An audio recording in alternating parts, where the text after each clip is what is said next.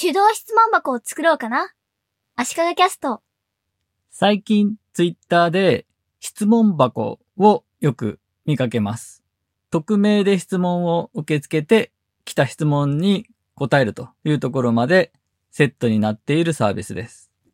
ペイングというサービスが一番有名だと思うんですが、他にもマシュマロとかいくつか同じようなものがあります。 Peing は Peing 質問箱という名前なんですけども、この手のサービス全体を質問箱とも呼んだりするようですね。質問箱の仕組みはだいたいどのサービスも同じで、まず登録をすると質問を受け付けられる場所、ウェブページですね、が作られます。誰でもそこで匿名で質問やコメントを送ることが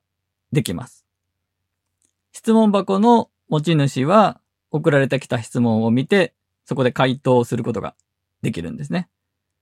で、その回答はそこのウェブページ上で質問とセットで見られるんですが、それをツイッターに投稿できるというのがポイントです。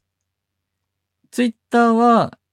140文字という文字数の制限があるんですけども、長くその質問に答えた場合でも、その140文字に収まるぐらいのものだけが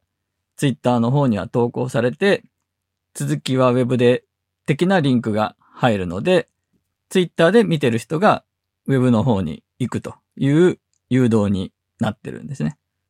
そしてツイッターで投稿されるときには、質問内容の文章を画像にしたものがサムネイルとしてくっつくようになっています。画像がついてるので、ツイッター上でその投稿が目立ちますし、画像なので、その140文字という文字数に全く関係なく、質問の内容がちゃんと文字で見られるというところがよく考えられています。うちの娘はツイッターアカウント持ってないんですけども、こっそりツイッターを見てるらしく、ツイッター上の絵師の方、イラストを投稿してる人ですね、に、マシュマロという質問箱経由のサービスでコメントを送って、それに答えてもらえたと言ってすごく喜んでいました。娘みたいにツイッターのアカウントを持っていないという人でも、ツイッターの有名人に声をかけられるというのもメリットなんでしょう。そして娘からパパもマシュマロ作ったらメッセージ来るかもよと言われて、興味がなかったわけではないので、マシュマロとペイングをじっくり見てみました。で、まず広告が結構入ってまして、まあ日本のウェブサービスの残念なところなんですが、海外のようにユーザー数が増えて人気になれば投資家がお金を出してくれるとか、そういうのがあまりないので広告を入れるというのになりがちなんですね、日本のウェブサービスは。そして広告のせいでユーザーインターフェースが悪くなっていると。あと、ペイングは文字がセンター揃えなのも気になりますね。文字数が少ない時に綺麗に見えるようにセンター揃えにしてるんでしょうけど、文が長い場合、